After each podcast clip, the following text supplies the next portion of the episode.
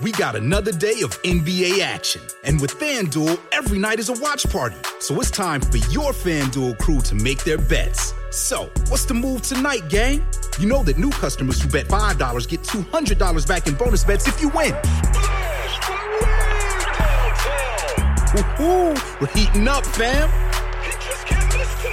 Bet all the stars with all your friends and make every moment more only on FanDuel. New customers bet $5, get $200 back in bonus bets if you win. Make every moment more with FanDuel.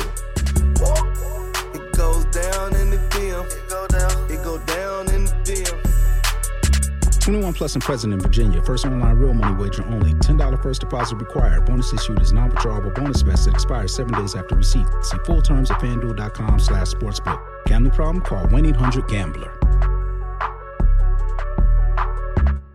Judy was boring. Hello. Then Judy discovered ChumbaCasino.com. It's my little escape. Now Judy's the life of the party. Oh, baby, Mama's bringing home the bacon. Whoa, take it easy, Judy. The Chumba life is for everybody. So go to ChumbaCasino.com and play over 100 casino-style games. Join today and play for free for your chance to redeem some serious prizes. chumba ChumbaCasino.com.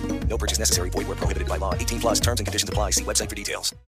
Bueno, bueno, bueno, bueno, bueno, ya estamos, ya estamos, por favor, nos vamos sentando todos, que esto es un podcast y se hace sentados, por favor.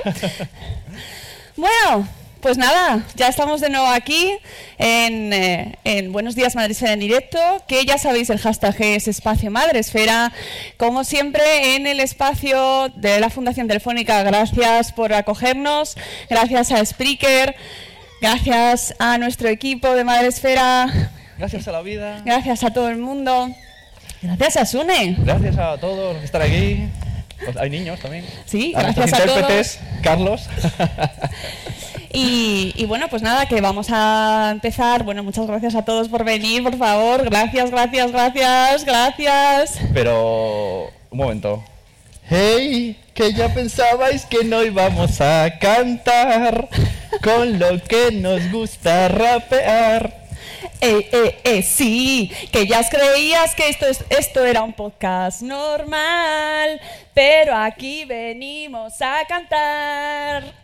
Sí, entre mis jardines y tus risotas, los de Telefónica nos van a odiar.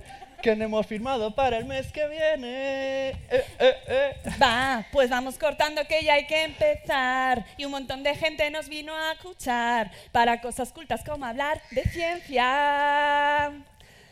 Podcastito. Dale, venga, Sune, dale al podcastito. Que lo tuyo es darle al micro suavecito y meternos en algún que otro jardincito. Podcastito, dale money, dale al podcastito. Con buen rollo Richard para ese ratito. Y que Madre Esfera aplaudamos un poquito.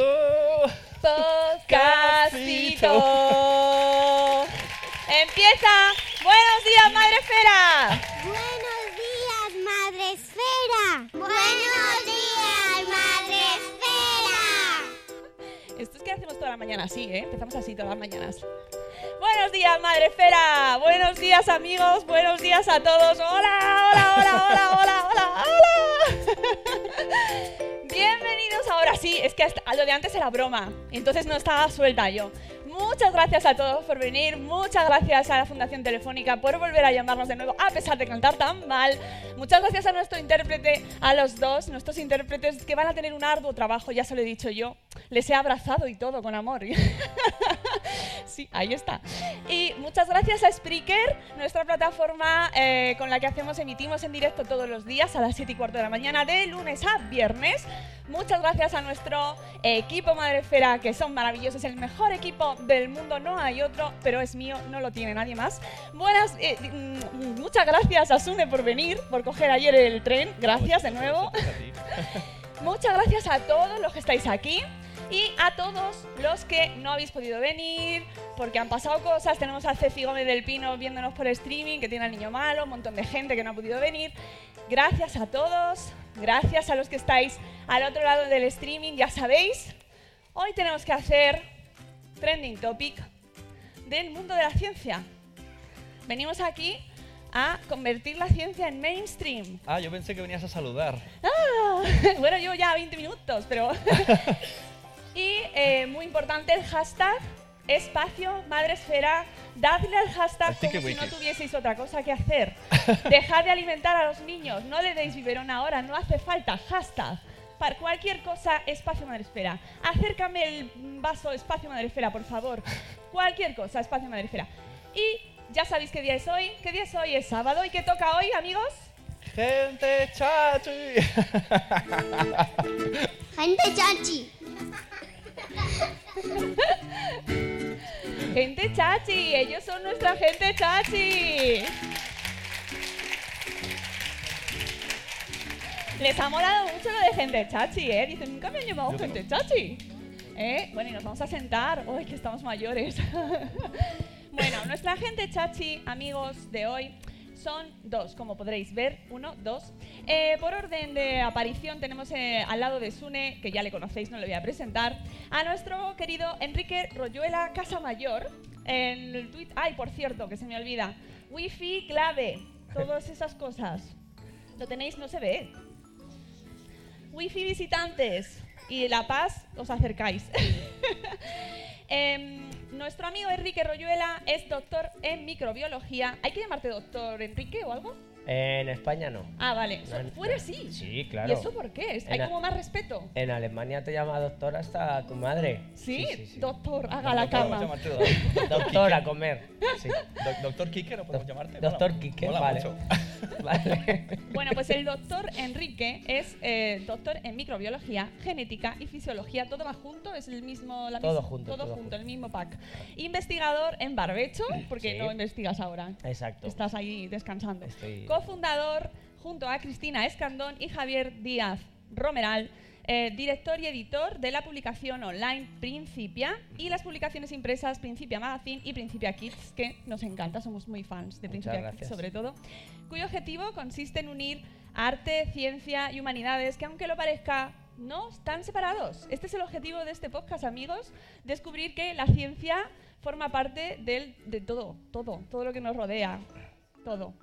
Eh, bajo el lema Una única cultura, Principia ha sido galardonado- galardonada con los premios Bitácoras de Arte y Cultura en el dos- 2015, el premio Prismas de Divulgación en el 16, el premio a la innovación editorial de la Asociación Española de Editores de Publicaciones Periódicas en el 17. ¿Qué de premios, Enrique? Doctor Enrique. Doctor Quique, muchas gracias. Sí, sí, un montón de premios que vienen siempre muy bien. Hombre, fenomenal. A nosotros no nos han dado ninguno todavía. Desde aquí hacemos un llamamiento. Yo que sé, que nos den alguno, ¿no? Llegarán, que viene llegarán. bien, te sube el ánimo. Los tenemos a los chicos de Porque Podcast que les han dado varios ya, como tres, y ya vale, ¿no? Compartid alguno. Bueno, nos alegramos mucho por vosotros, ¿eh?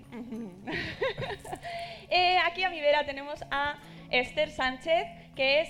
Ella le dice que le gusta más ya llamarse comunicadora científica. Ahora nos explicará por qué. Y licenciada en Ciencias Ambientales. Decidió dedicarse a la divulgación para compartir la importancia del conocimiento científico y alentar el pensamiento crítico en la sociedad. Qué bonito, de verdad. Qué gran propósito. Te levantaste un día y dijiste, "Hoy Y voy a "Voy a hacer combatir. pues sí. Durante este proceso se ha dado cuenta que en ciencia, como en muchos otros ámbitos, nos estamos olvidando de la, de la mitad de la población.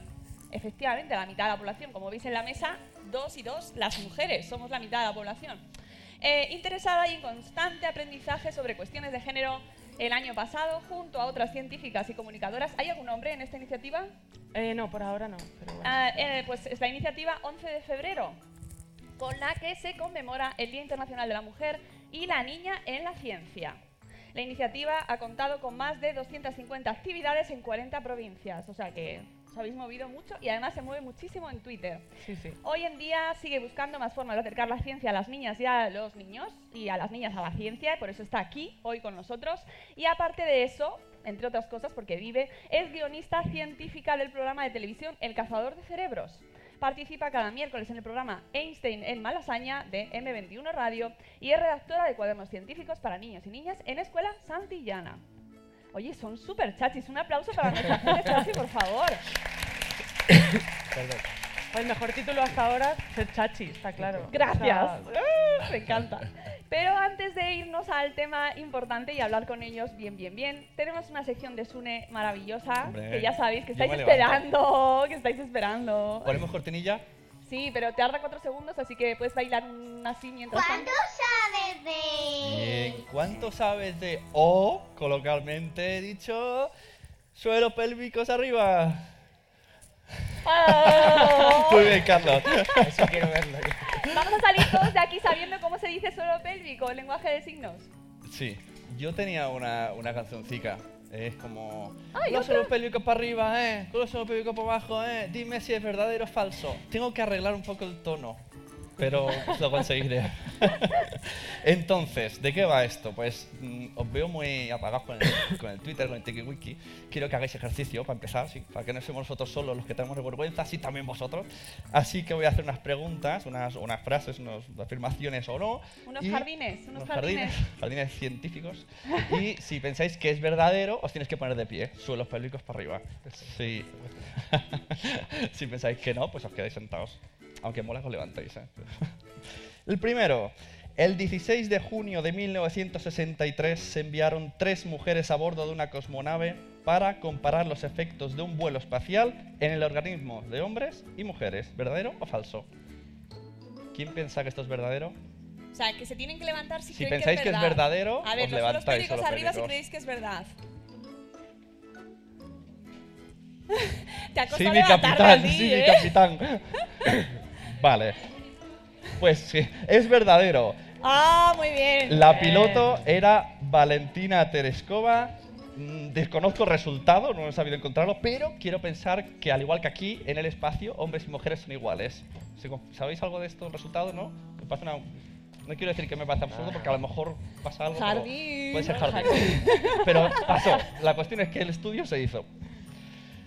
Dos, existe un cuento llamado Barbie quiere ser una ingeniera informática, en el que Barbie pide ayuda hasta dos veces a sus amigos chicos para resolver problemas. ¿Cómo te has quedado, Jules? ¿Verdadero o falso? Verdadero, verdadero, verdadero. Muy bien. Veo que aquí jugáis mucho con Barbies. Tenemos muchas Barbies en casa. Es verdadero. Eh, lo sabía. Y podéis buscar en un blog que se llama pamie.com, donde hay una chica que explica el relato. Primero explica, oh, me he comprado un cuento, qué guay de Barbie ingeniera. Y luego va poniendo fotos y dice, madre mía, pero si pide hasta dos veces ayuda a Steven y Brian. O sea, O sea, que no lo saben sin no Steven y sabe ser Brian. ingeniera Barbie. Así Este, son las madre cosas. mía. 3. Buzz Aldrin, que fue la, la segunda persona en pisar la luna, que no sé si sabéis que el de Toy Story Buzz Lightyear tiene el nombre por él, ¿no? Pues este muchacho se pegó un eructo en un viaje espacial momentos antes de aterrizar en la luna. ¿Qué- qué- Y todo el Apolo 11 pues, se rió mucho. ¿Eso es verdad o falso? Eso no puede ser mentira. Sara Muy no bien. sabe por qué, pero se levanta. Eso tiene, esta, esta paranoia, ¿no? No, es falso. Las condiciones, pero no, no porque a lo mejor el hombre tenía gases, pero eh, en la luna pues no es posible eructar, ¿no? Porque no, pues no se puede, la Oh, qué gravedad, pues los interesante. gases no se mezclan. O sea, yo podría ir, O voy sea a ir a que no- mudarme a la luna. No van a llevar nunca bebidas carbonatadas. No. Claro. Y ya está, yo tengo aquí mi sección, así que muchas gracias por el suelo pelitos para arriba. Bueno, pues eh, hemos aprendido un poquito de este tema y ahora vamos a escuchar, para ponernos más, más aún en contexto, un audio chiquitito de nuestros amigos del laboratorio de la radio. Hola, madresféricos. Hemos estado con el alumnado de primaria del CPI Birse de Cela para lanzar una pregunta que tiene mucho que ver con el tema que estáis tratando hoy y es ¿a qué se dedica una científica? Una científica se dedica a escribir cuentos, a hacer experimentos. Una científica hace, hace tecnología. Una científica se dedica a bailar. Cuentos, experimentos, tecnología, baile, pero hay una función que desarrollan las científicas menos conocida y no por eso menos importante. Una científica se dedica a la ciencia para hacer em, tinta de limón. Pero atención, los hombres científicos puede que se dediquen a otros menesteres. Un científico se dedica a hacer gafas. Eh, avances en la ciencia, como por ejemplo coches. En hacer pociones. Aunque algunas lo tienen muy claro. Hacer lo mismo que la científica. Eso sí, para dar nombres de científicas tenemos que tirar de ingenio. Pues María López. Elena Bavío. O de sinceridad. No me sé ninguna. Yo tampoco me sé ninguna mujer científica. No me sé ninguna mujer científica. Pero no os creáis, tampoco está la cosa muy clara en torno a los hombres científicos. No tengo ni la más remota idea. Einstein. Flamester o algo así. Eso, Frankenstein. Yo no me acuerdo. Federico. Aunque al final alguno sale a relucir. Fahrenheit. Einstein. Esto no nos impide, claro está, creer en la paridad. No, porque hay mm, los mismos científicos que científicas en el mundo. En fin, que vamos a seguir experimentando desde nuestro laboratorio de radio. Adiós. Un abrazo, Un madres abrazo. féricos, madres Muchas gracias a los chicos, a los amigos del laboratorio de radio. Ellos son Lucía Abarrategui y Sergio Pascual, que son periodistas especializados en radio, que fundaron Laboratorio de Radio, este proyecto tan bonito, en 2013. Y ya han dicho ellos que, han lo que los que habéis escuchado son los niños del Colegio Público Virse de Sela de Moncero, que lo he dicho bien, en La Coruña. Que ya habéis visto. No tienen ni la más remota idea de nombres de científicos ni de científicas. ¿Por qué es esto? Hay una cosa que me ha gustado, que antes hemos estado hablando Esther y yo ahí, eh, que la ciencia, es, siempre que hablamos de ciencia pensamos probetas, fórmulas, como, oh, ciencia, ay Dios. Pero la ciencia es todo, lo- como crear gafas. Entonces la ciencia está... Crear gafas, crear Pegar al gafas. timbre de mi casa es ciencia, ¿no? Gafas, coches, lo que decían y. y hasta, y Investigación. hasta bailar. O sea, Bailar es ciencia. eso, también. mira, eso no había caído yo. Sí, sí, Bueno, pero es el objetivo principal de este programa, popularizar, distribuir un poco el conocimiento general, mm, entender un poco que ciencia es todo lo que nos rodea y eh, dar un poquito de datos, así para empezar, desde 1901. eh, el 97% de los galardones científicos que se han otorgado en los premios Nobel ha sido para eh, hombres o mujeres. ¿Qué Mujeres. creéis? No. El 97% han sido hombres. 18 mujeres han ganado el premio frente a 581. O sea, un ter- vamos, un 3% de mujeres. Según, según el informe Científicas en Cifras, en 2015 las mujeres suman el 39% del total de la comunidad científica, Esther. 39%. No, no es poco, o sea, es No es bastante poco, es para, mucho. para los pocos noveles que nos dan. Sin embargo, en los organismos públicos de investigación española, el 75% de las escalas superiores, ¿quiénes son? Adivinemos, venga, que lo sabéis. los hombres, claro. Eh, y si a esos organismos sumamos las universidades, la cifra se dispara hasta el 79%, amigos. ¡Oh! Solo el 25% de los investigadores mejor pagados de la mayor institución científica española son mujeres. Eh, bueno, este dato ahora lo tenemos que cambiar. ¿No? Ninguna mujer dirige Eh, un organismo público de investigación en España. No, efectivamente, sí hay directoras de centro y sobre todo la, ahora la presidenta del CSIC que acaban de elegir eh, va a ser Rosa Menéndez. Que fue ayer, casi, ¿no? Sí, o sí, sea, vamos, no, está la el- semana no está ni actualizado el guion, o sea, que imaginaos. Y, que lo celebramos. Y no, en realidad hay directores de centro, hay, hay 126 centros del CSIC, de los cuales solo 22 sí que son dirigidos por mujeres, pero sí que hay grandes directoras de centro como María Blasco, el CENIO y demás. Sea que sí que hay, Hay, poquitas. pero muy pocas. poquitas. Según el informe del futuro laboral de los jóvenes de Educa 20.20 y Fundación AXA, los adolescentes, ojo que esto nos toca a nosotros los padres, de entre 16 y 19 años de hoy, siguen manteniendo los roles de género de las décadas anteriores en un 43%. Ellos quieren estudiar carreras vinculadas con ciencias, ingeniería o arquitectura, pero las chicas ese porcentaje se queda en un 17%, amigos. Hoy estamos que lo tiramos. Así que con estos datos, pues. ¿Qué podemos hacer? ¿Qué, qué, qué, eh, Pues algo habrá que hacer. ¿Qué, hacemos? Cambiarlos, habrá que cambiarlos. Eh, ¿qué, qué creéis que es lo más urgente ahora mismo, la medida más urgente que tenemos que hacer para cambiar esta realidad? Que es una pregunta muy difícil, pero vamos a empezar ahí a lo grande. Sí, sí, vamos, empezamos fuertes. Lo que pasa es que es, eh, las razones por las que esto sucede no son solo una, entonces Claro. es, es imposible, ¿verdad?, darle un- una sola solución. Es una realidad muy compleja, efectivamente, y entonces no tiene una única solución, porque, pero todas pasan principalmente por la educación. Hay que educar en igualdad eh, a los niños para que, porque estos no es que sean el futuro, son el presente de nuestra sociedad. Entonces son ellos los que al final van a tener que decidir eh, cómo se gestiona los recursos humanos, que somos todos, esas dos poblaciones que hay ahora de hombres y mujeres compitiendo por unos recursos con una población en desigualdad. Hay que equilibrar. Ujú. Si esto fuese un ecosistema, ella que es, Total. Esther que es ambientóloga lo sabe mejor que yo, si esto fuese un ecosistema en desequilibrio, hay que equilibrarlo de muchísimas maneras, principalmente con educación. Y en realidad la, la manera principal que tenemos a nuestra mano, porque todas las medidas eh, de políticas, de demás, no- no- son más costosas y más tardías, pero nosotros como, como padres y madres, como individuos de esta sociedad, es eh, comportarnos de manera equitativa. Ujú. En tu caso, Esther, eh, ¿cómo te diste o cuándo te diste cuenta o fuiste consciente de que, eh, primero, querías ser, dedicarte a lo que te, te has dedicado?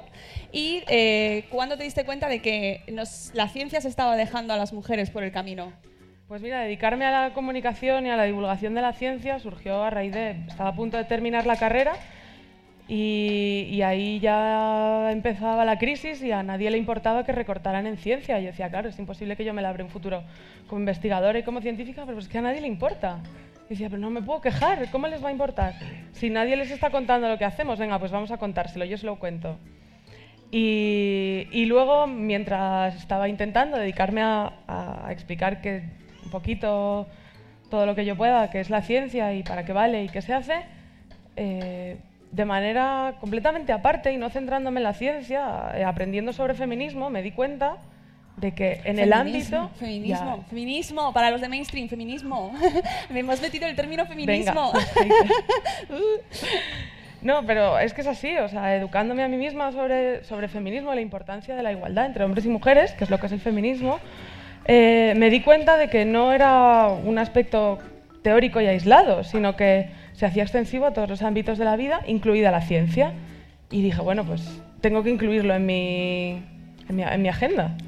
¿Sabes? Así que, bueno, pues efectivamente, en ciencia también nos dejamos atrás a la, mitad de la población, como ocurre en, todas las demás disciplinas, y dije, bueno, pues ya que es mi, mi campo, a ver qué puedo hacer. ¿Y cómo empiezas? ¿Me, me voy a abrir una cuenta de Twitter o te indignas Eh, mucho? ¡Me lo voy a contar en Twitter!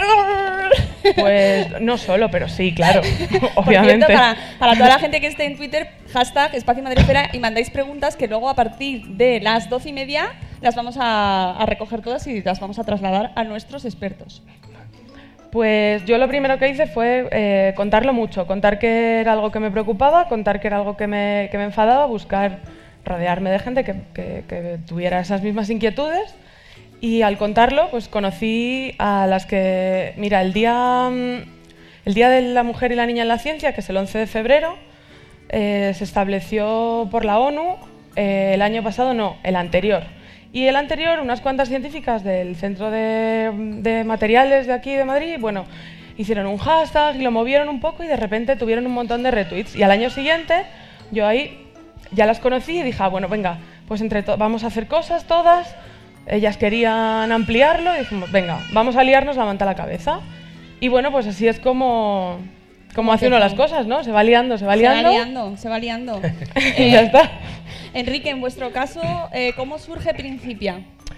Bueno, pues eh, Principia surge en 2014, pero realmente el equipo fundador ya llevamos una trayectoria anterior que empieza en nuestra etapa como investigadores de La laboratorio. que tienes ahora en Barbecho, ¿no? La que tengo ahora en Barbecho. Y bueno, pues ahí junto con Cristina Escandón, que, tampoco, que es ah, otra de las cofundadoras y era, y era investigadora en el mismo centro que yo, pues compartíamos intereses comunes, eh, nos gustaba la ciencia, nos encantaba eh, el arte y queríamos y Pero- la literatura. Pero se puede, entonces- eso es posible. ¿Tú Claro. puedes ser científico y que te gusten también las Suena, humanidades? mu- suena como muy raro, ¿verdad? No sé, no sé, eso es Sí. mito urbano. Sí, pero como dice un amigo mío, lo que, lo que parece obvio no siempre, no siempre, ¿cómo es? Es una frase muy... No sé. Ya, es una... Es tu amigo. Es mi amigo, ya. Bueno, ya, ya no, ya no.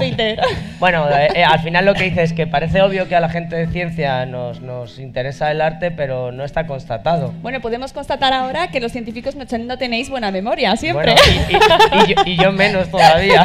Oye, ¿y qué- Derribando mitos con la ciencia. entonces, Todos somos eh, científicos. ¿Qué te parece a ti estas- estos juguetes que venden de kit de ciencia para niños y kit de princesa para niñas? ¿Esto principia quinta o no? No, no, no. De hecho, de hecho, nosotros tenemos un juego, un juego que es un memory que se llama Ciencia Pares, en el que, bueno, contamos la.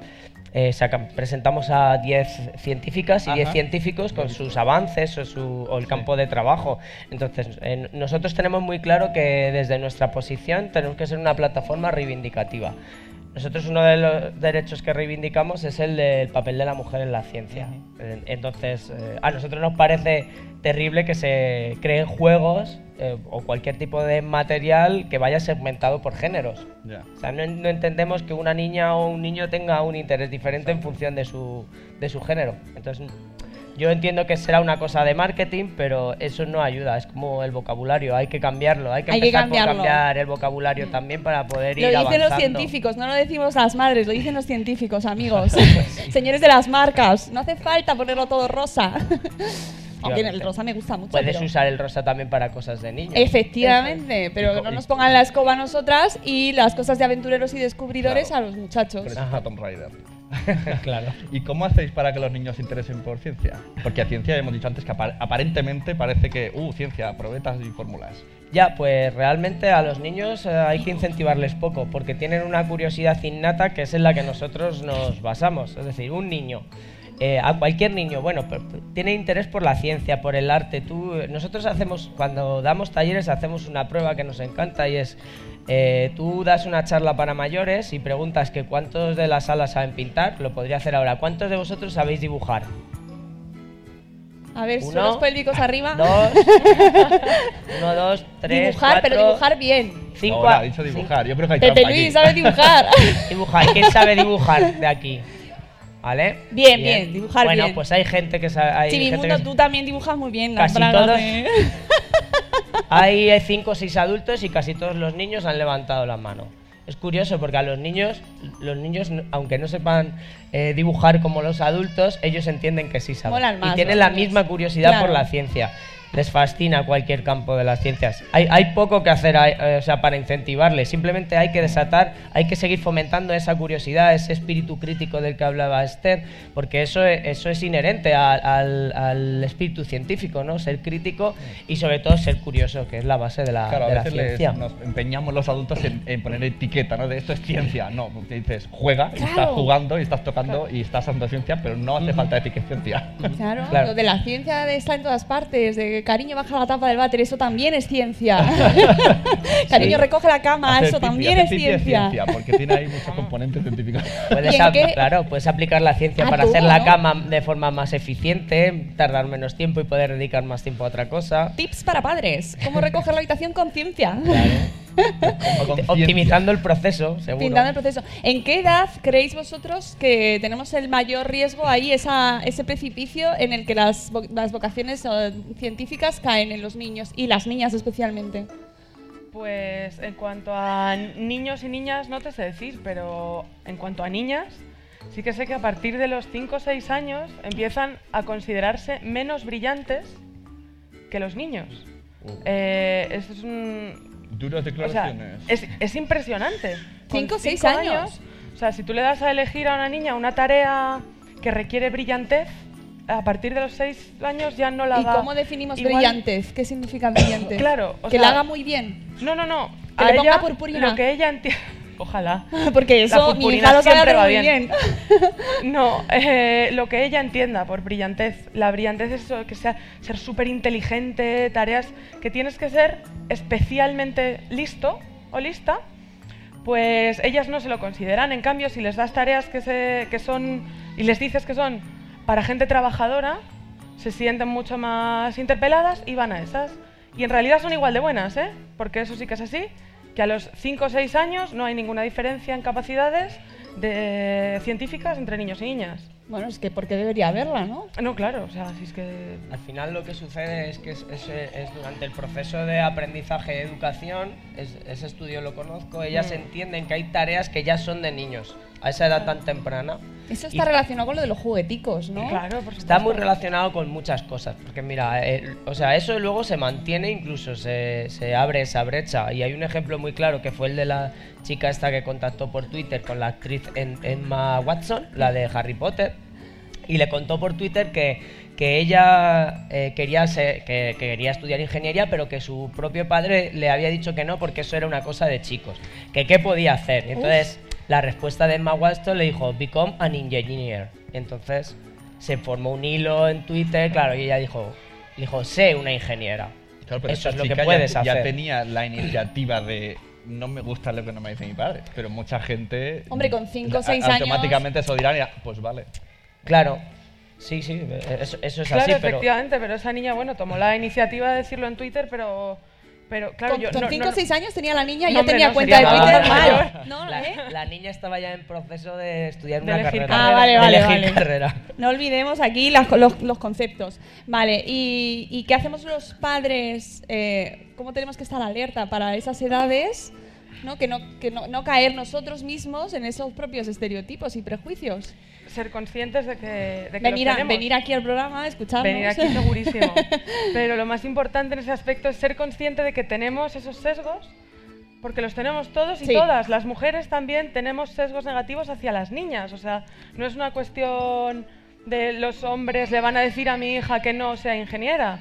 No, yo como mujer también, eh, como imagínate que, hay estudios en los que evaluadoras y evaluadores eh, evaluaban peor a niñas que a niños a- en igualdad de condiciones, en materia científica y demás. Entonces, lo único que podemos hacer contra nuestros sesgos aprendidos como adultos es ser conscientes de que los tenemos, única y exclusivamente. Y una vez los sepamos y los sepamos reconocer, podremos aplicar el extra que nos estábamos dejando en las niñas. Es decir, si tengo un hijo y una hija, y a mi hijo le digo, uy, mira, qué guay un quimicefa o un lo que sea.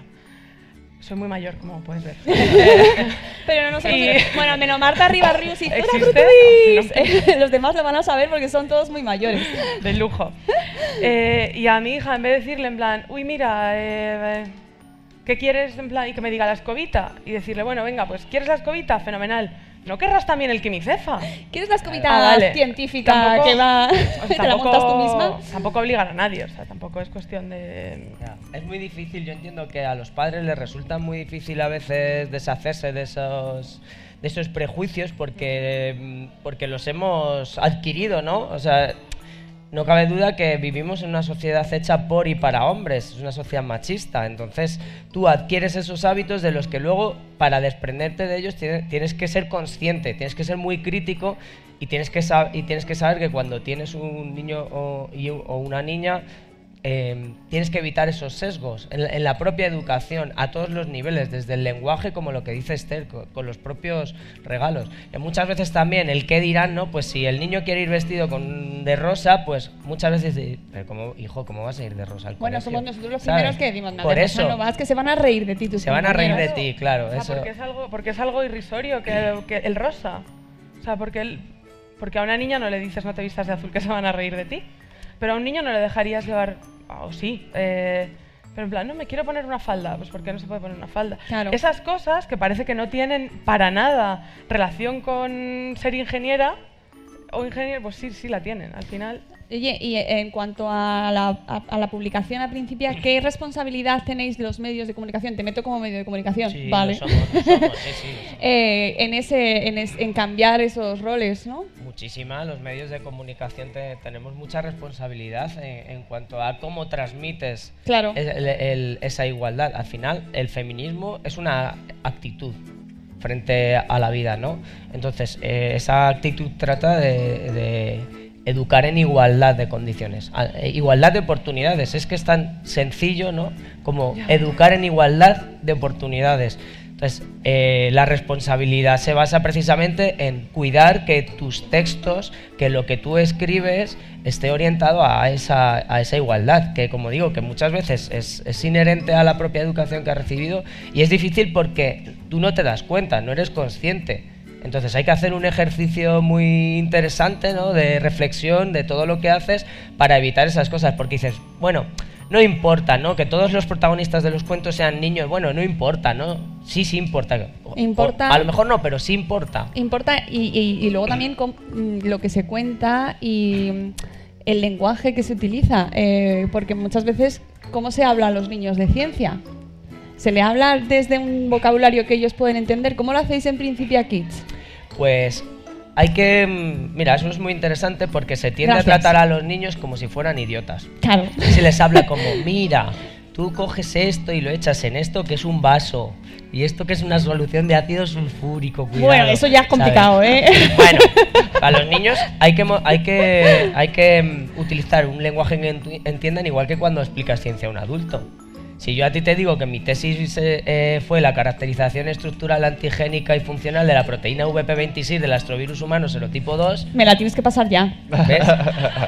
En, en ebook, por favor. Claro, pues eh, esto es la, eh, es la base de la comunicación. Es decir, hay un emisor y hay un receptor. Y si tú lanzas un mensaje y el receptor no lo entiende, entonces no hay Yo comunicación. te preguntaría, ¿quién ha ganado? Sea un niño, ganó, gané yo.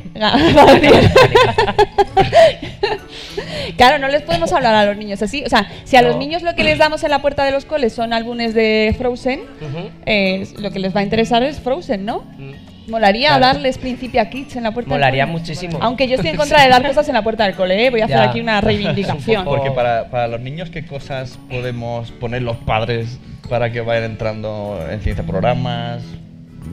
Lo Principia Kids. Principia Kids, como- Pero Principia Kids. Sí, a mí... Páginas youtubers, no sé, ¿qué hay? Hay un montón de recursos ahora mismo, pero mm, personalmente a mí me gusta la lectura en formato físico, entonces a mí me, me resulta muy interesante tú dejar tu... No hay que obligar a los niños a leer nada, ¿no? Es decir, es su propia curiosidad les llevará a interesarse por una cosa, por otra, por la danza, por el arte, por la ciencia, pero dejarles un libro para que ellos sientan curiosidad, qué hay en, qué hay en ese libro. Muchas veces los padres ¿no? nos quejamos de, bueno, es que mi hijo está todo el día con la consola, claro, pues si, si tú le has probado a dejarle un libro, a quitar la consola y dejar Claro, el libro Pues, claro. encima de la mesa. Por ejemplo, si han visto hay algún videojuego de ciencia, porque yo me acuerdo con nosotros en, yo soy de soy de Cataluña y teníamos en TV3 el programa de ciencia Mondan Big Man y, y era lo único que nos daban de ciencia y nos molaba un montón y yo estoy deseando volver a pillarlo. Era un científico loco y te, te salían vientos y te hablaba de la gravedad y no sé qué.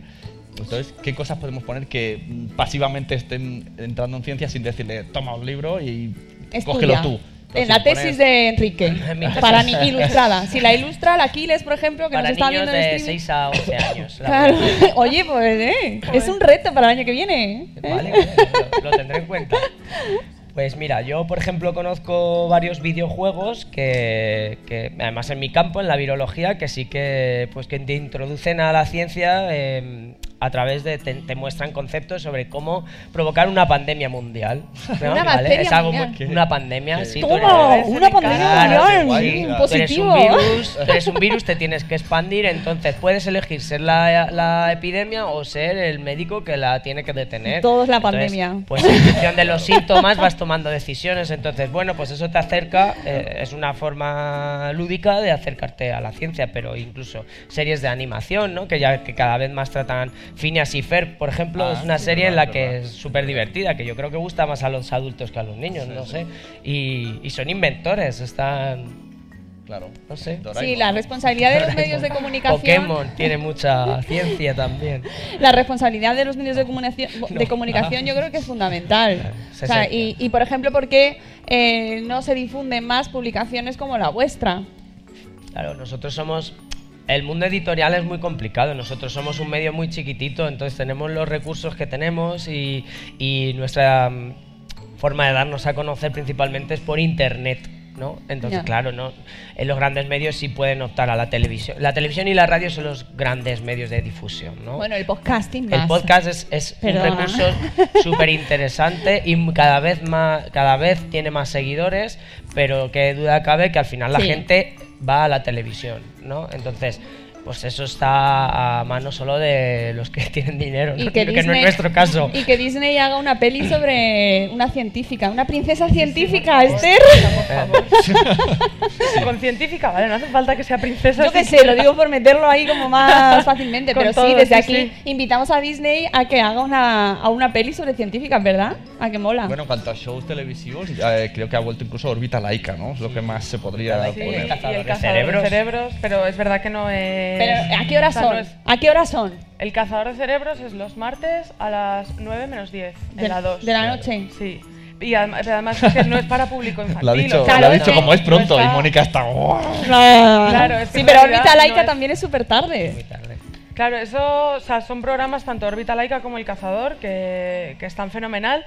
Y sí que. mm, está mal que lo diga yo, pero Está vamos, igual, fenomenal, ¿sabes? por Está favor. fenomenal. Haceos spam aquí, Y, autobombo. mm, no, pero son para, para adultos. Pero vamos, que eso también entra en el apoyo que pueden dar las madres y padres a, a sus hijos a acercarles la ciencia, que es mm, ver y consumir cultura científica y luego para ser capaces de enfrentarse a. Pues.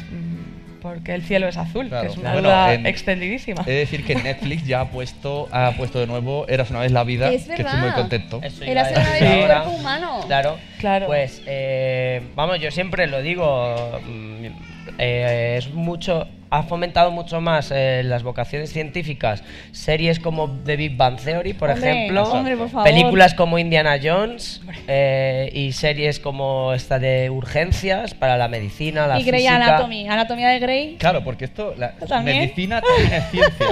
Es No, que... la me- bueno, bueno. La, me- la medicina es una aplicación de la ciencia. Pero ciencia. Del- del- Uy, sí. jardín, No. Venga, en la tecnología, yo quiero, yo quiero ordenarme estos términos. aceptamos pulpo. Hombre, no. Claro, es que eso es una, eso es una cosa que tenemos que tecnología, hablar al Claro, principio. Como englobando hacia ciudadano lo de la amplio, en realidad. ¿Cómo sí, eres- pero. Ciencia, ciencia. Si hablamos somos a nivel global, Ciencia. Creo que no. Yo diría que no, pero bueno, ciencia e investigación. Siempre se habla de, de salud, ciencia y salud, o ciencia, investi- investigación y ciencia. Es decir, el concepto más amplio quizás sea investigación, ¿no? En sentido estricto, las ciencias son las que son y son matemáticas, física, química, biología y geología. Y punto.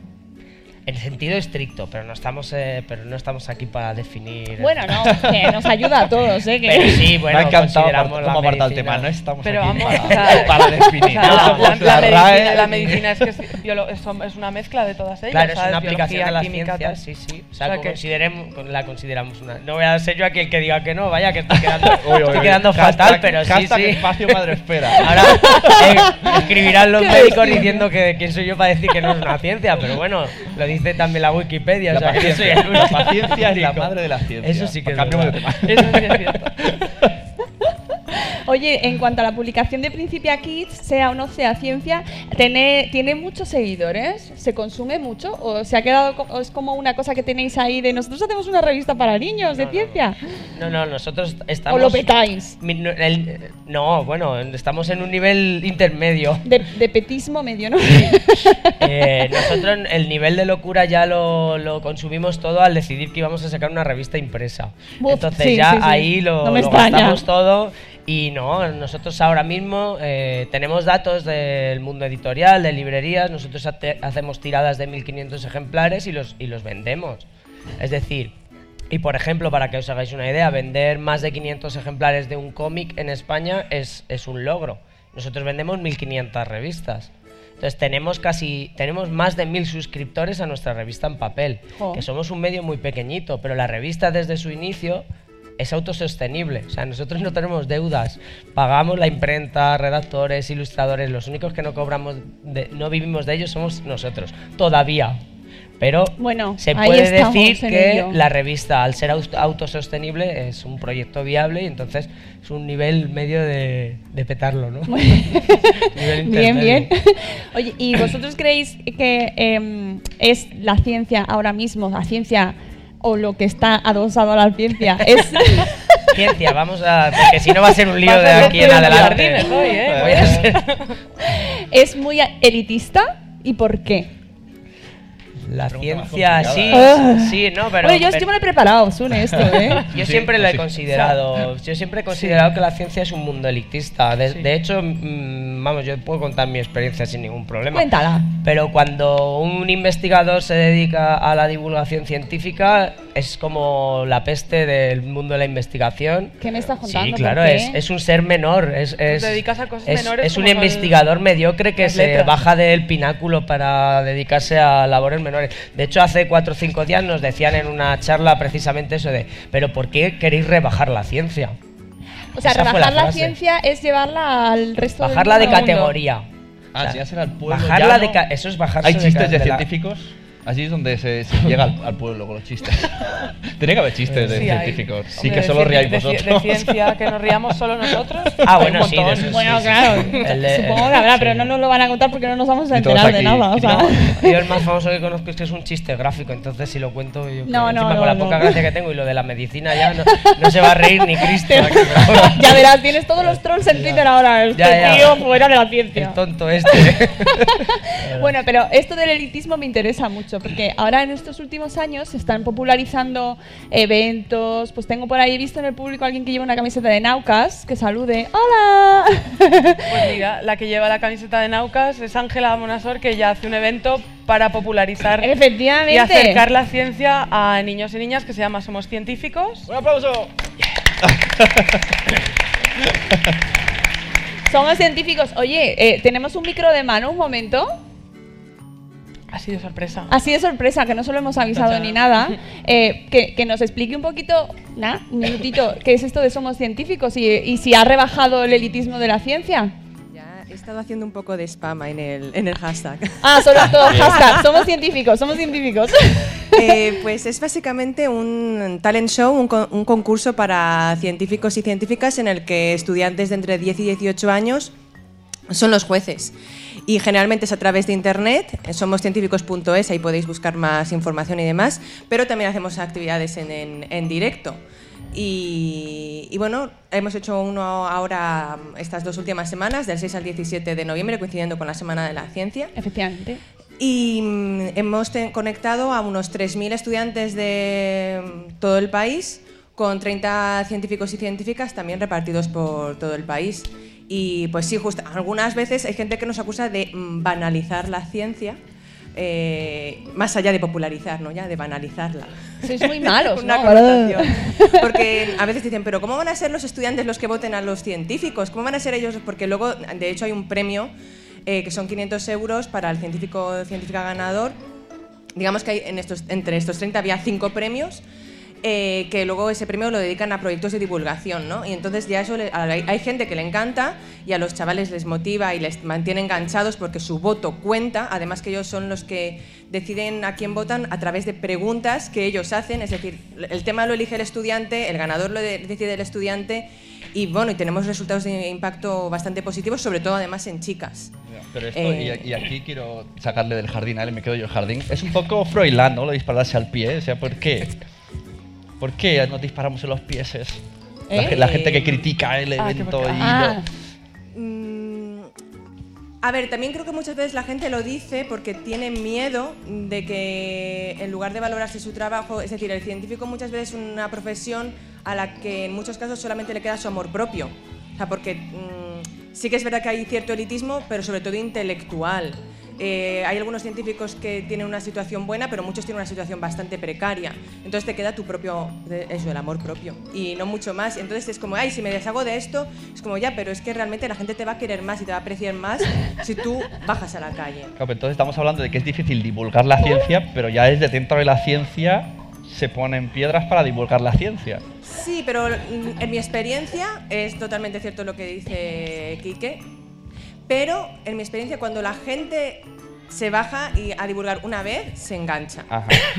Claro, O sea claro, porque que ve que la todo- gente todo es probar. que la gente realmente se interesa cuando hablas en cuando cuentas el chiste este raro.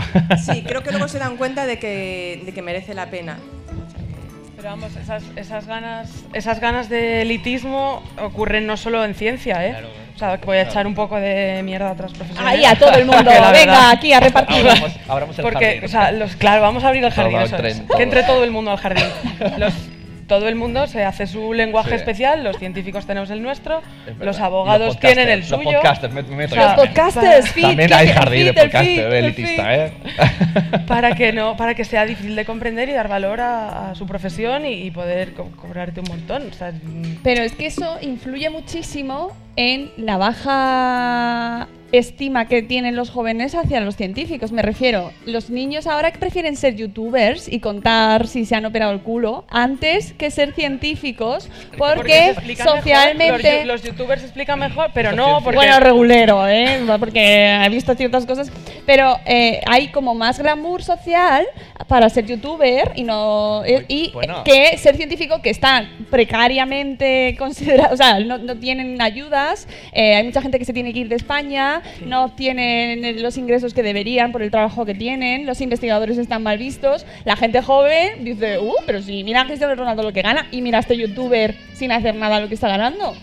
Pero habrán youtubers de ciencia, ¿no? Yo por, Los por- hay, eh, de quiero, ciencia, quiero de recomendar ciencia, a, por ejemplo, lo está haciendo muy bien, por ejemplo, pero, pero socialmente Mm. No está considerado que el científico, cuando vas a hacer tu, tu entrevista de la universidad, es que quiero ser bióloga, "Uh, ¿seguro? O, ¿sabes? Pues antes hazte algo que vayas a ganar dinero, o los propios bióloga- padres, o... bióloga me viene a la mente una persona, ¿no? Ana.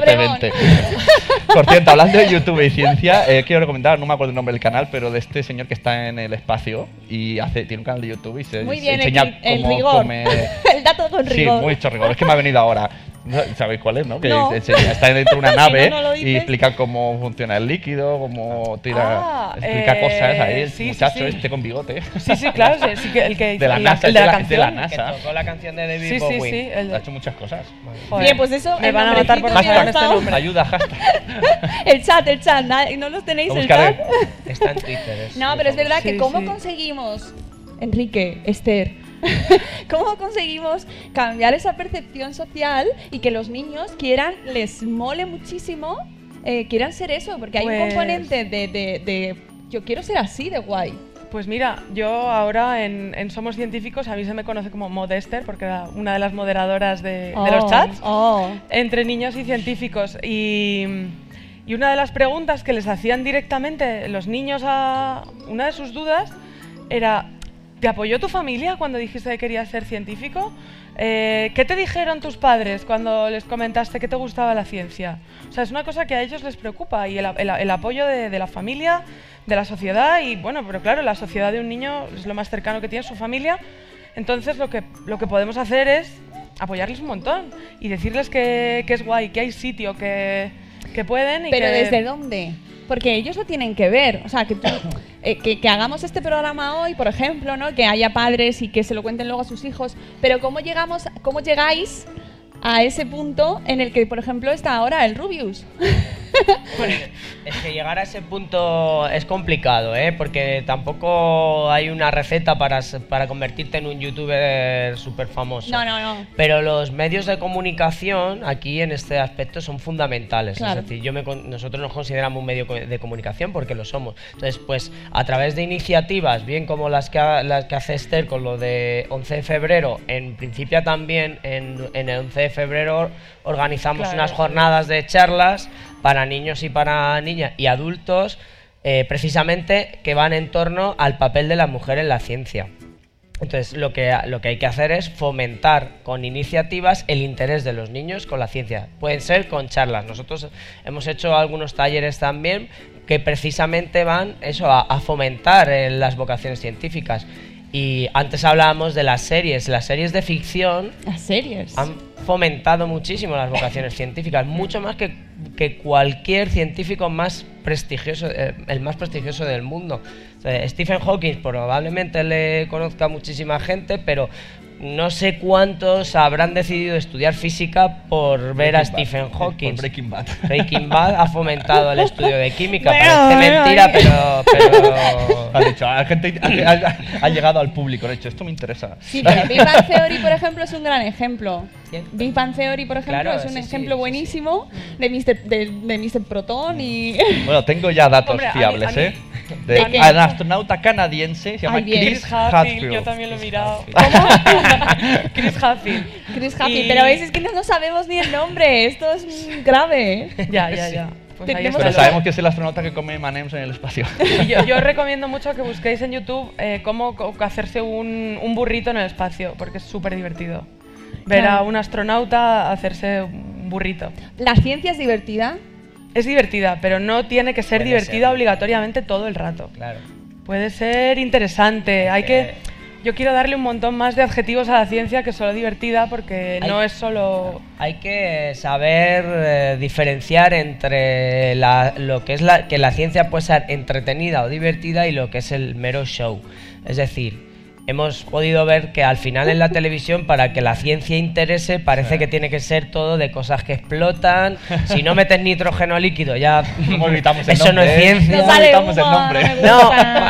no o sea, es- lo que pasa que es verdad que es muy llamativo, pero la ciencia no es solo eso. Eh, Además, hace tres días me preguntaban, joder, la ciencia puede ser muy divertida, pero no tiene por qué serlo y no tiene por qué ser todo el rato. Todo el rato, claro. Eh, puedes hacerla entretenida, entretenida sin que la gente tenga que estar riéndose constantemente a carcajadas. Es decir, la gente puede disfrutar muchísimo de, de un taller sin que esté todo el rato riéndose. Hay que incentivarle de otras maneras.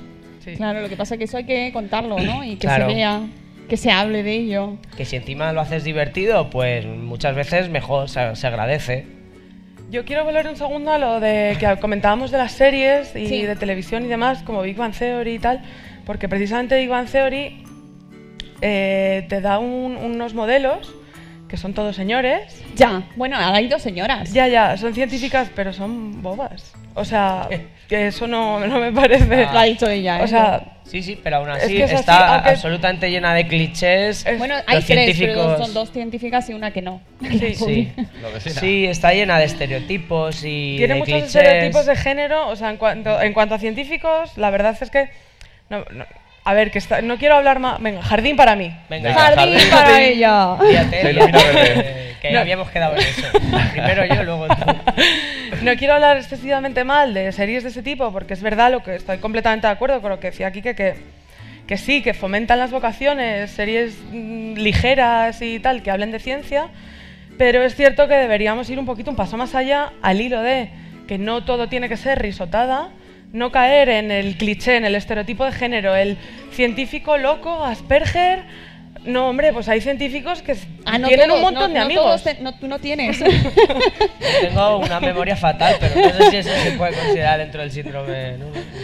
No, claro, no caer en eso. O sea, hay, hay científicos que de, de todo tipo, como seres humanos, y, y no caer sobre todo en roles de género tan complicados como sacan en esa serie, de eh, que todas las mujeres de la serie son complementos de ellos. Bueno, es que además Hasta, cobraban menos. hasta las científicas, efectivamente. Hasta el sueldo, hasta que no se han menos. plantado todo el equipo y ha dicho aquí cobramos todo lo mismo, no han pero, cobrado todo pero lo entonces mismo. en esa tesitura de, vale, la opción que tengo de que poner ciencia a los niños adolescentes es esto, pero tiene un componente que no me gusta que, que se lo ponemos porque aprenden ciencia, pero hay un mensaje por ahí que no me gusta que... ¿Cómo resolvemos ese dilema? Yo, yo personalmente, pero claro, esto es opinión ahí, venga. Jardín. Eh, otro jardín así opinionado, venga. No, pues yo sí se lo pondría, pero por otro lado hay que, lo que decía antes, y probablemente lo volveré a decir, tener en cuenta los sesgos, los nuestros, los de los demás, los de las series, los de la tele, los de los anuncios, los de los juguetes, tenerlo todo el rato en cuenta para complementar que están viendo referentes masculinos y tener en cuenta que si tienes una hija y le pones una serie de ciencia que son cuatro señores, los protagonistas, ella va a empatizar con el complemento, no, no con el protagonista. Entonces, solo va a querer ser complemento, eso es, eso es grave. Si Entonces, padres- yo se lo, se lo- se lo puedes explicar. Si se los lo- padres obviamos eso y simplemente, por ejemplo, aquí conozco una chica que se llama Anabel, que a su hija le gustan mucho los superhéroes. Y todos los superhéroes del bebé, Y la niña saludo. se disfraza de esto, que ella, eh, pues como obvia ese mensaje, y tú dices, mira cómo mola Spiderman, y la niña quiere ser Spiderman. Claro, yo Pero quería no ser piensa, Indiana no Jones, puedo ¿eh? ser Spiderman.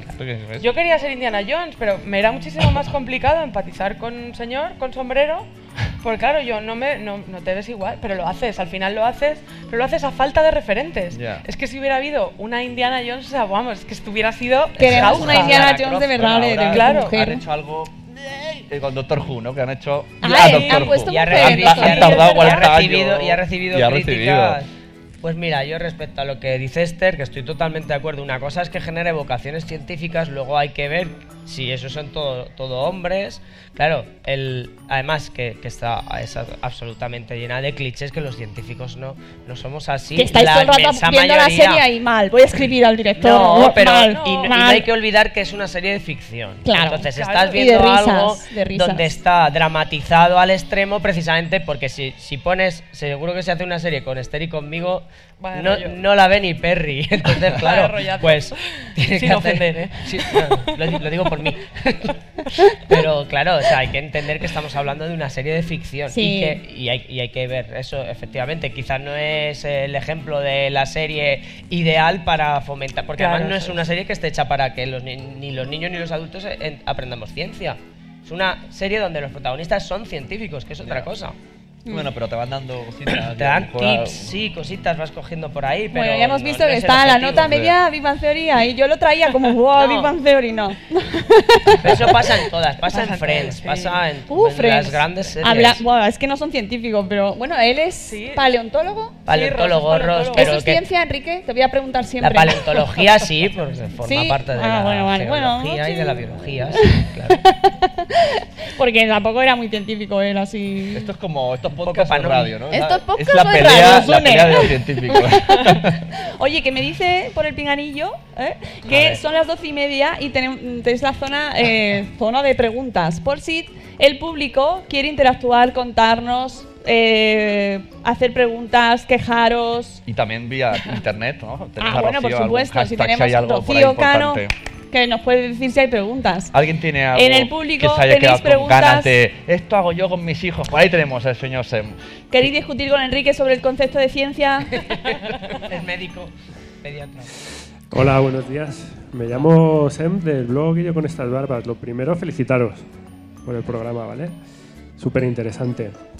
Me ronda todo el rato en la cabeza, Sepárate un poco, que no te... eh, me ronda todo el rato en la cabeza la cuestión de los estereotipos, la- lo acabáis de sacar ahora, ¿vale? Tenía unas cuantas preguntas en la cabeza, ya han ido saliendo, se, se me han respondido. Tenemos hasta una. Y eh, yo tengo muy presente cómo yo era de pequeño y se me viene a la cabeza justo esto, el estereotipo. Yo no sé si esto sigue todavía instaurado, creéis vosotros que trabajáis con ciencia y con niños.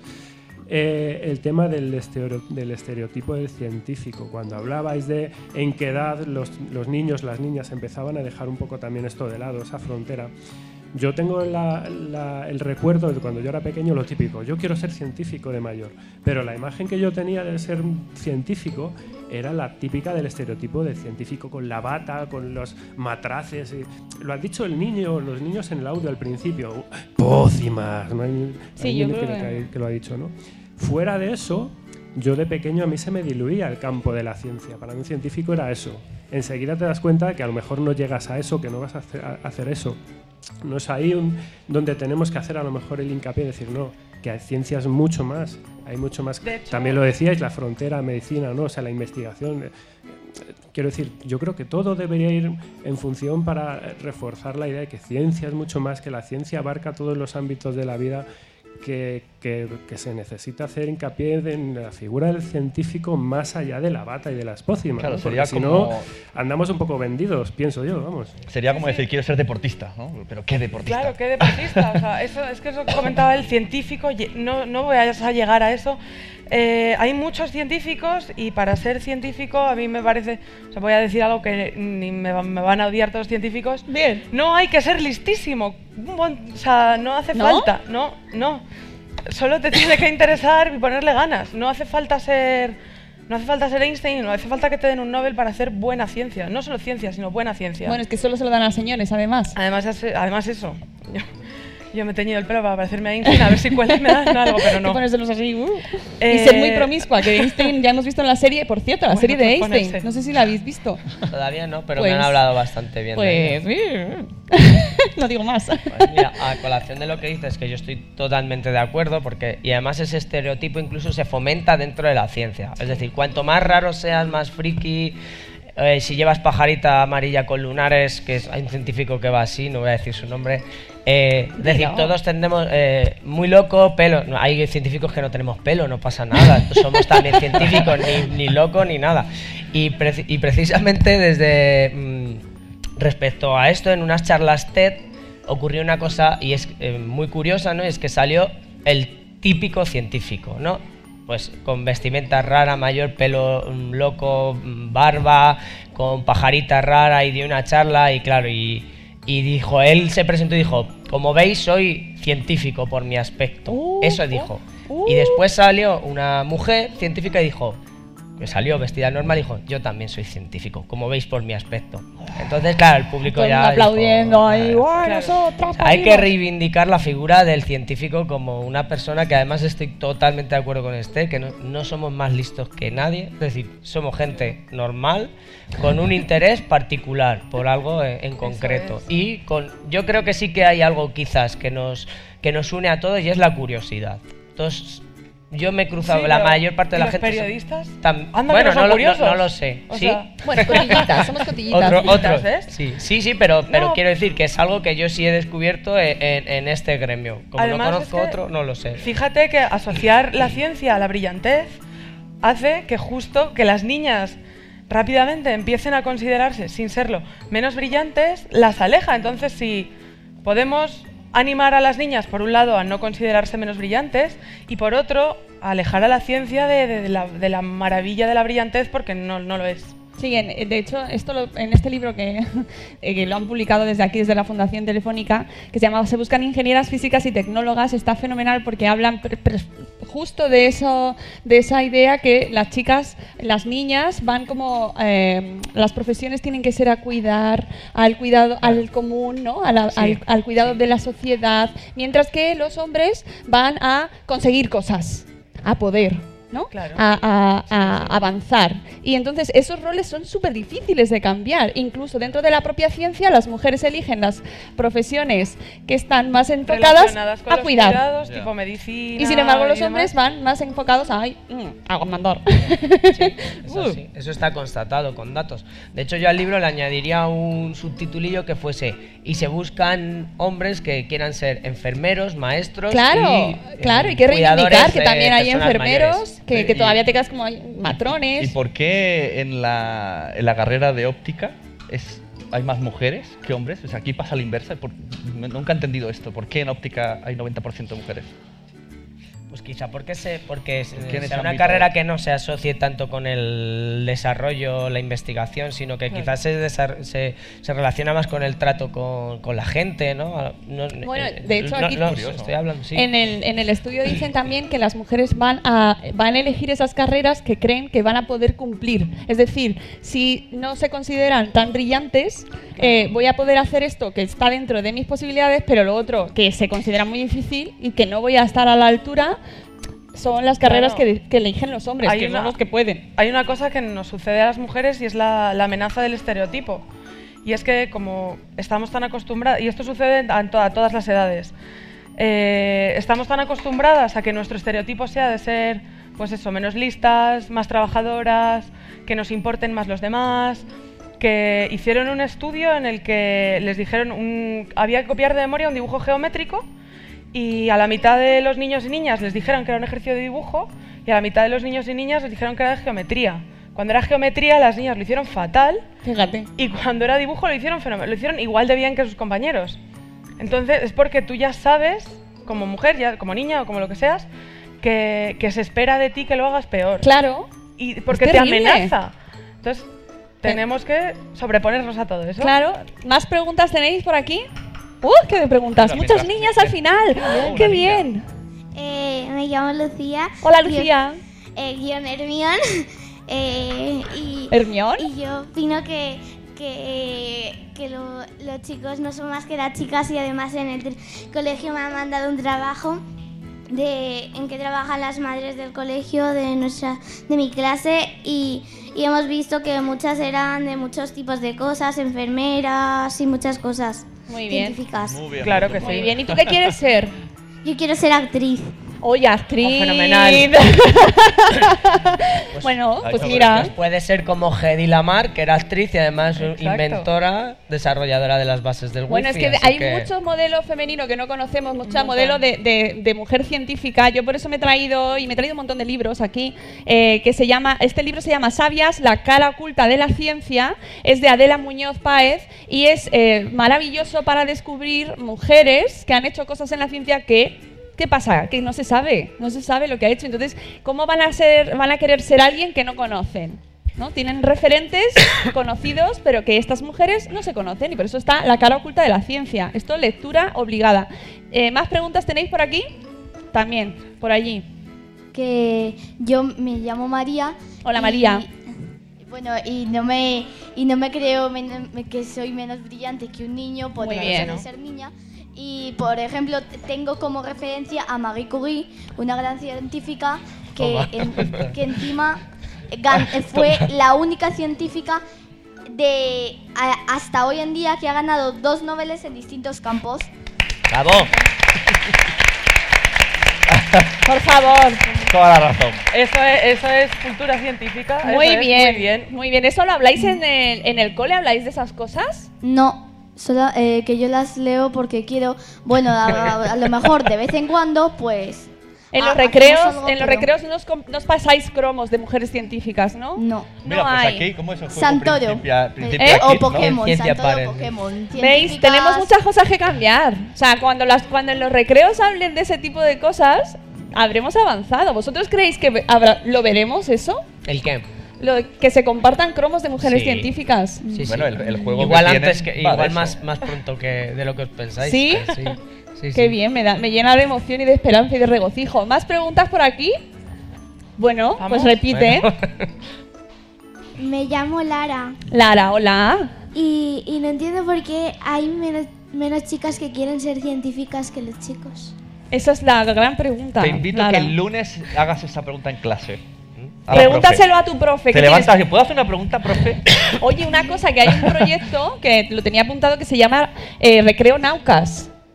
Que eh, eh, organiza, el- eh, tú lo sabrás también, que llevas la camiseta de Naucas, que se organizan en los recreos en diferentes coles. Los coles se pueden ir apuntando para que se pueda participar y van científicos y científicas a contar eh, proyectos ya en edades, yo creo que son un poquito más mayores, pero estas edades son maravillosas para que en los recreos, en por- además reivindicación, en vez de ponerle las pelis de que les ponen a los niños en el cole, que a los míos se lo ponen, que hagan recreos naucas y hablen de ciencia.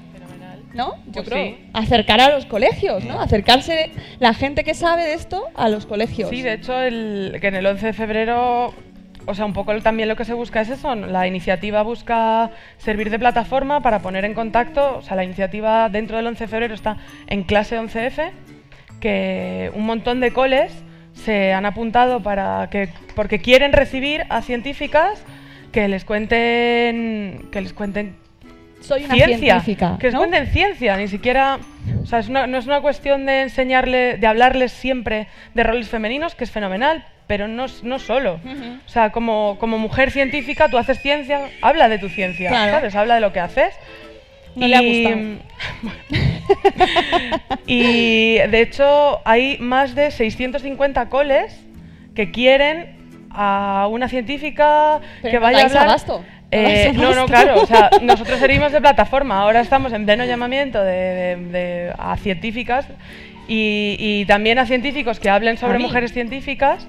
Avi y- es ingeniera que la tenemos ahí, Pues Avi que es bloguera y tiene un blog que se llama Inge Kids o Inge Kids. Inge, Inge Kids, que es de para ingeniería y para niños. Pues mira, puedes participar en. Pero la ingeniería tampoco es ciencia. Toma ya. Oh. Luego os pegáis. Es una Me ha broma, matado ¿eh? Es una broma. Que Hay un campo un poco serio, sí. difuso. No, o sea, no, pero sí se está, está completamente incluido, estaban incluidos todos los STEM. Enrique, vamos a tener un problema, ¿eh? les, veía, les veía muy serios y... Yo quiero recomendar de mi campo, de los podcasts. O sea, aquí reivindican Ay, sí. ciencia y yo reivindico podcast de ciencia hecho por mujeres, ondas, ondas mecánicas, Sí. tres ingenieras, Nos encantan. súper listas, súper simpáticas de Alicante, ¿las conoces? Sí, sí, sí. Muy Claro, bien, perfecto. sí. Además, no podían venir, pero seguro que nos Ondas escuchan. mecánicas. Ondas y además, a las tres niñas de arriba, Ondas Mecánicas, lo buscáis, es un programa de audio y enseñan cosas muy chulas y muy divertido. ¿Más preguntas tenéis por aquí? Yo soy Rocío Cano. Rocío Cano. soy la voz de Twitter. Vamos a ver, eh, eh, la Aquiles, Cristina Aquiles desde Alicante. ¡Hola, Aquiles! No es una pregunta, pero creo que no ha salido. Es la figura del científico como villano en estas series que estábamos hablando. malos. Que los malos siempre son En científicos Wonder y no hemos Woman. Wonder Woman. bueno, la, en- la mala es científica. En, la- en las pelis de superhéroes, el malo es un científico enfadado con la sociedad porque no le han dado suficiente reconocimiento y los quiere matar a Qué todos. O sea, eso siempre. Ahí ya además, Eso, ese es el pique. Era investigador y se enfadó con los otros y. Pues ahora me hago villano. Y hay- o era hay ingeniero muchos- y dijo, yo soy, soy, yo soy científico. Yo soy médico, se van a enterar, no me reconocen.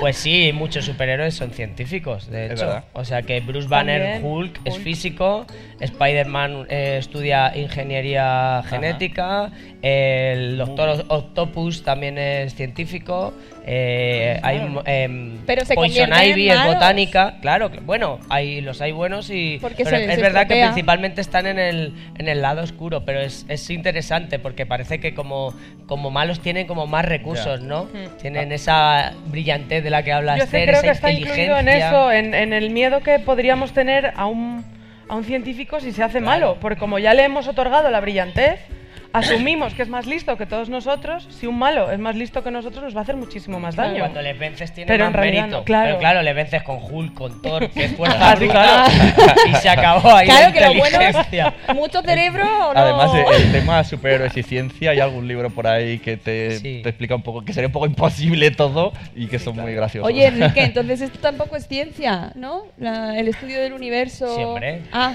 jo, yo ya estoy La un poco perdida, no ¿eh? va a pasar nada, Cuando Oye. tenga un problema, le llamaré por teléfono. Oye, Eh, esto es ciencia. También os recomiendo este libro que se llama El universo en tu mano, un viaje extraordinario a los límites del tiempo y del espacio, Mm. que le llama, eh, se llama Christoph Galfard y le llaman el discípulo de Stephen Hawking. Hay que hacer divulgación, hay muchos, muchos ejemplares vendidos. Bueno, el otro día Stephen Hawking liberó su tesis doctoral y colapsó, y se cayó los, internet. colapsó los servidores de la universidad. Yo no la tengo todavía. me da- Luego te la paso con la Junto mía. con la tuya, por dos. favor. ¿Me lo pasas así en doble página? Te paso. Gracias. Te paso las dos en PDF. Más preguntas. Tenemos otra pregunta de Galicia, de Sonia, del blog O Mundo o Hola revés. Sonia, mundo revés. Pregunta que por qué y a quién le interesa que la ciencia sea elitista. Pues supongo Pues a los, a los propios científicos. o Claro, sea, a los- a los A los que ya dinosaurios de la ahí, ciencia. claro, que están O ahí. sea, los Claro, que ya cuando, están ahí. cuando se han criado en un ambiente estrictamente o exclusivamente académico, pues es lo que es a lo que tiendes. Es, es decir, luego, luego cuando hay científicos en el laboratorio que quieren hacer divulgación, pues lo ven como algo fuera de su propia labor. Que yo tampoco digo que todos los científicos tengan que divulgar, pero el que lo quiera hacer que se les dé facilidades. Como, mensaje positivo así para ir cerrando, eh, esto es, eh, con el tiempo, pues el, el pensamiento dinosaurico desaparecerá, cada vez aparecerán más como ella y, y cada vez como ella. Las tres y llegará un momento fondo. que, que hacer un programa hablando de esto será absurdo. Claro, yo, o sea, me encantaría que, que eso sucediera mañana, que fuera ridículo hablar de la necesidad de acercar a las niñas y a las mujeres a la ciencia y a la tecnología y, y- y en general a los niños y a las niñas porque a todo el mundo le encantara. Bueno, que sería ridículo, ¿no? O sea, es, es como ahora intentar Ojalá.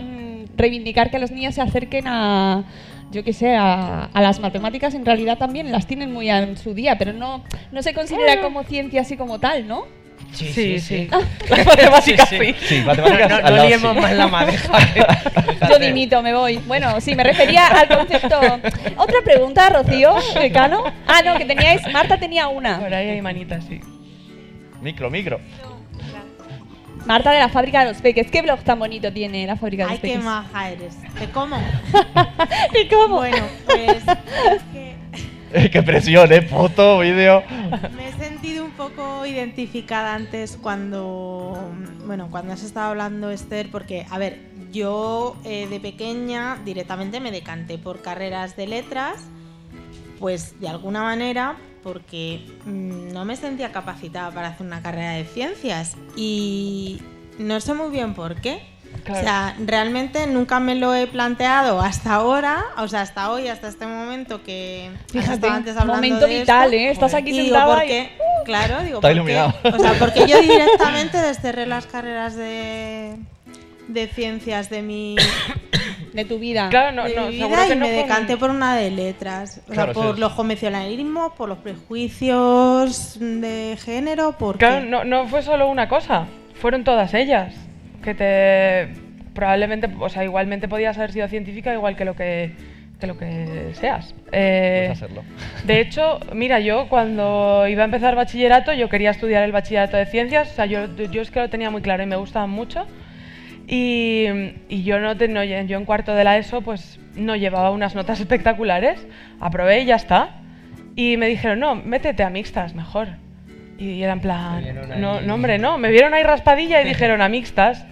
Y luego letras, ya sí, ya. Ya plan, sí, eso los de "No, hombre, letras". No, aunque vaya raspadilla, igual las ciencias se me dan mejor. ¿Os o sea. fijáis de, eh, acaba de decir esta chica súper joven que tiene nuestra edad como nosotros, pero eh, con un pensamiento que ahora ha tenido, pero las Claro. niñas de arriba desde ahora están diciendo, ya, tienen claro, dicen, como diciendo, estáis debatiendo cosas que yo no me siento identificada. También, también, es, muy claro también es importante al hablar, al hablar delante de niñas eh, casa, pequeñas no incidir demasiado en, en- en- en lo, en lo mal que está la cosa, porque eso también asusta.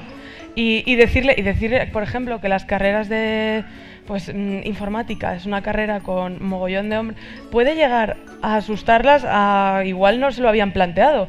Igual que nosotras, no, tú no te planteaste en plan, ¿qué, qué me ha echado a mí de las ciencias? Igual con tanta visibilización de la mala situación, eh, entonces hay que, hay que tener cuidado con el foro. Eso no ayuda. Eso. Hombre, es verdad que en la actualidad hay muchos, hay muchas más iniciativas para visibilizar la ciencia en las niñas y, y que eso lo, lo acabamos de ver. Es decir, esto yo estoy seguro que hace 30 años era impensable que, que ellas dijeran lo que acaban de decir ahí. Pues, Tenemos una pregunta allí al fondo. aquí. ay, esa niña quería hacer una pregunta. Ay, quería, pero no. Te hablaba- ¿Cómo te no, llamas? No, no, no, no. Di, di lo que querías decir. Que quieres ir a. A ver, ¿quieres ir a.? A dormir. A Marte. A Marte, en la cuarta planta. Es verdad, que hay una exposición de Marte, bien traído. Sí, hay una exposición maravillosa y eso también es ciencia, ¿verdad, Enrique? Yo ya te lo, todo, te lo voy a preguntar todo siempre a ti. Deja que miren mi lista. Sí. Sí, a ver, todo Por lo aquí que hay ya. una pregunta. Eh, eh, Avi. Eh, en mi caso fue un poco al contrario. Es verdad que he vivido una época de estereotipos. Veía, veía el laboratorio de Dexter, que Dexter era el chico y la hermana tonta de Didi. Y pues yo al inicio quería ser periodista. El que me dijo que no fue mi papá. ¿Por qué? Mi papá es ingeniero y me dijo, no, periodista Ay, no, que, que- periodista... Los periodistas también regulero, ¿eh? La cosa fue que es que yo seguía con la idea de periodista, hasta que fui, en mi colegio me organizaban feria de ciencias, entonces ahí me acerqué a un brazo robótico. Y te Me enamoraste llamó del brazo. muchísimo la atención, dije, ¿puedo hacer eso en serio? Entonces tenía ahí un- una serie de secuencias y eso, entonces dije, vale, ya no quiero ser periodista, quiero ser ingeniera electrónica. Y me metí a la carrera de ingeniería electrónica y aquí estoy. Entonces también yo creo que es Bueno, no es ciencia, ya sabes, es ciencia, lo siento, pero, pero... estudiamos base, o sea, estudiamos como cuatro matemáticas, como tres físicas, entonces te dan una base de ciencia para que luego tú la apliques, o sea, no es necesariamente ciencia Eh, no- investigadora. No, me mires a mí si yo no me doy por ha dicho de broma antes, eh, lo de ingeniería. Dicho de Pero claro, pero- Ya, ya, ya, Que quede Enrique, claro. sí, sí. Casi hasta, la final, hasta el final de la carrera utilizamos, este, estudiamos ciencias básicas.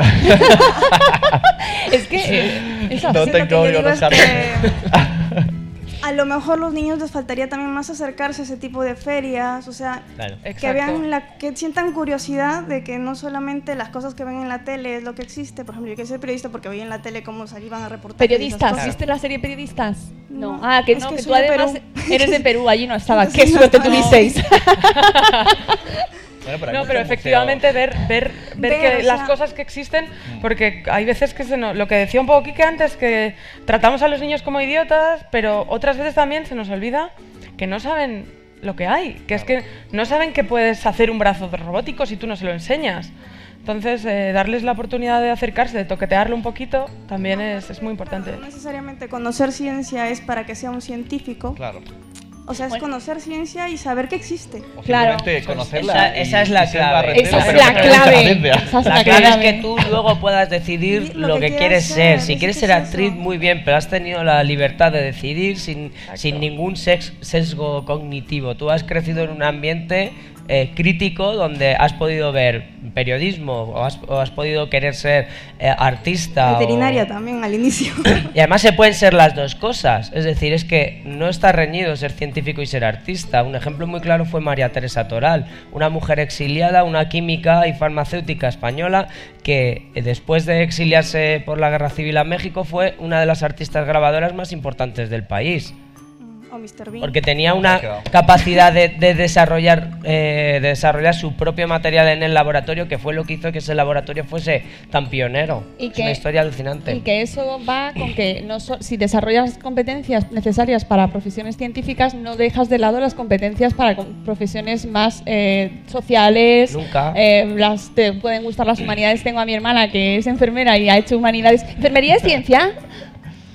Ah, ¿me preguntas a mí?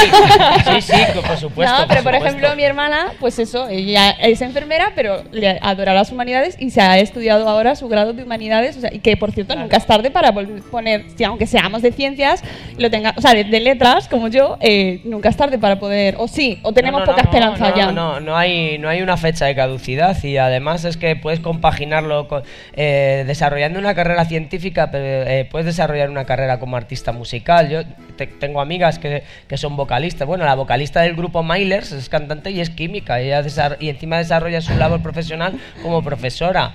Eh, Mara Diersen, que yo la conocí cuando fue la, presidenta de la Sociedad Española de Neurociencia, tiene un grupo de rock, es vocalista en un grupo de rock. O sea, que hay gente guay, que son no, no, guays. es, es- es que la- hay, hay gente guay, es decir, es que el el, eh, la cuestión es que la ciencia nunca ha dejado de, ser- de formar parte de las humanidades.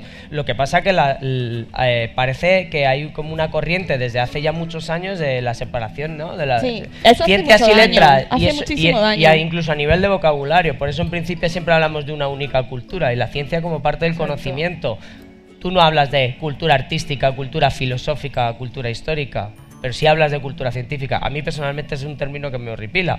Uh, cultura científica. Me- mm, a mí la ciencia, la cultura es, Es par- la ciencia es conocimiento. parte de la cultura, claro, Efectivamente. Tenemos por ahí una pregunta. Y vamos a terminar, pero ya nos vamos.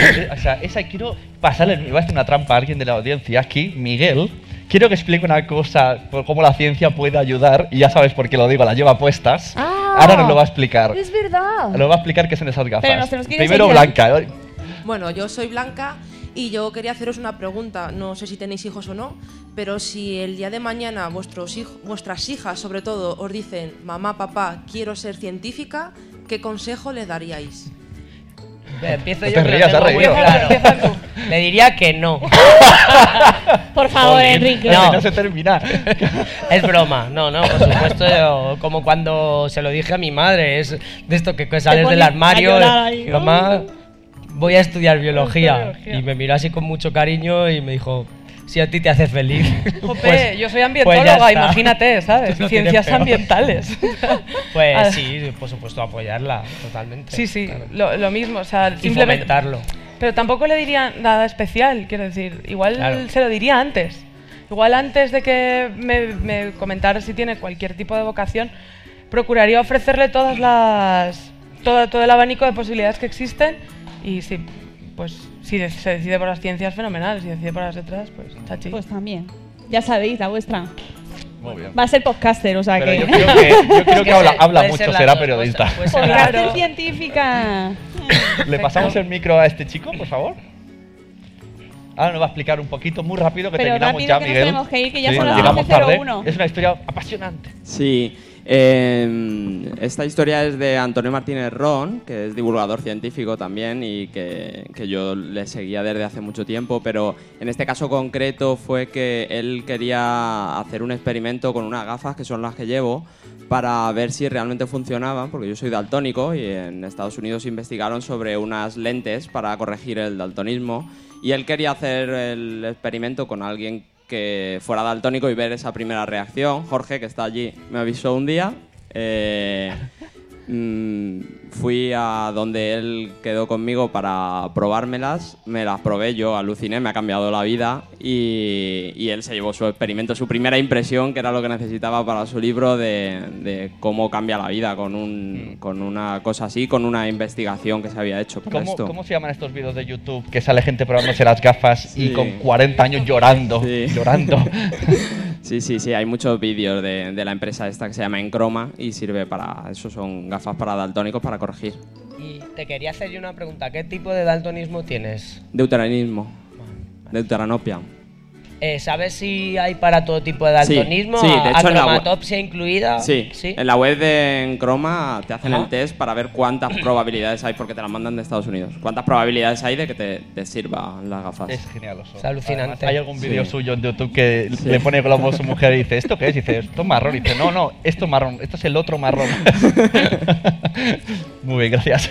Nada. Bueno, es un, es un ejemplo fantástico de cómo la ciencia eh, está en nuestro día a día, ¿no? Y de cómo puede facilitarnos y ayudarnos y echarnos a llorar todos viendo los vídeos de cuando se ponen las gafas y descubren, ¡no, es rojo!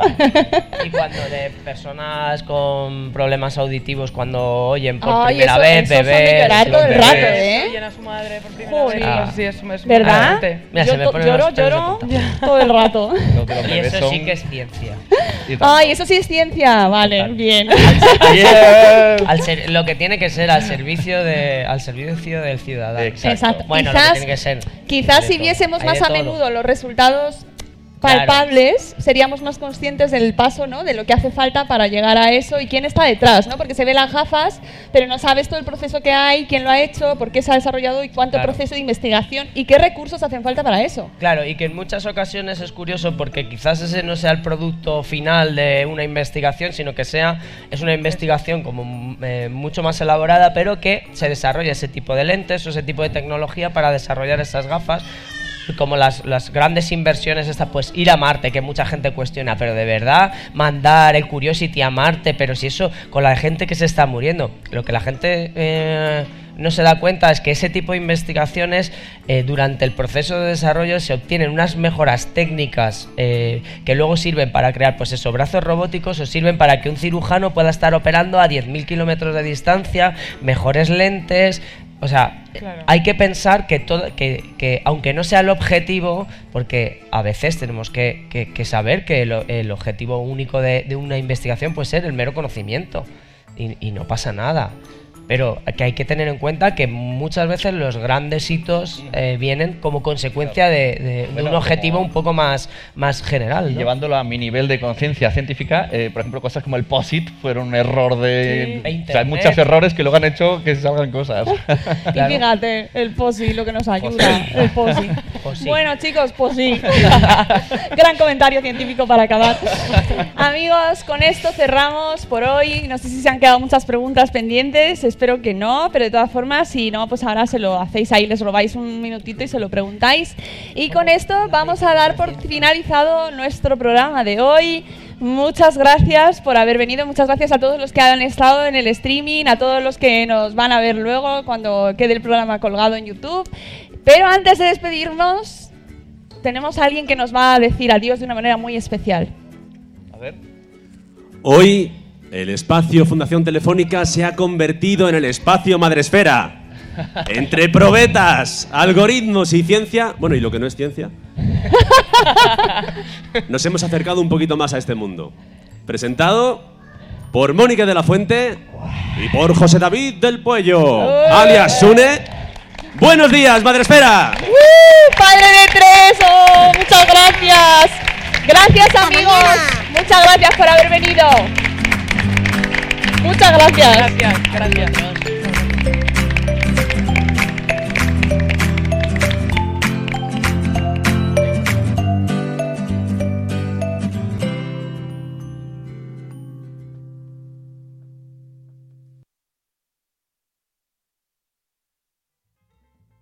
With Lucky Land slots, you can get lucky just about anywhere. Dearly beloved, we are gathered here today to. Has anyone seen the bride and groom?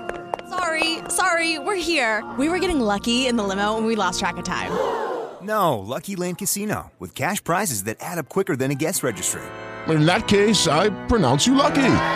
Play for free at LuckyLandSlots.com. Daily bonuses are waiting. No purchase necessary. Void where prohibited by law. 18 plus. Terms and conditions apply. See website for details.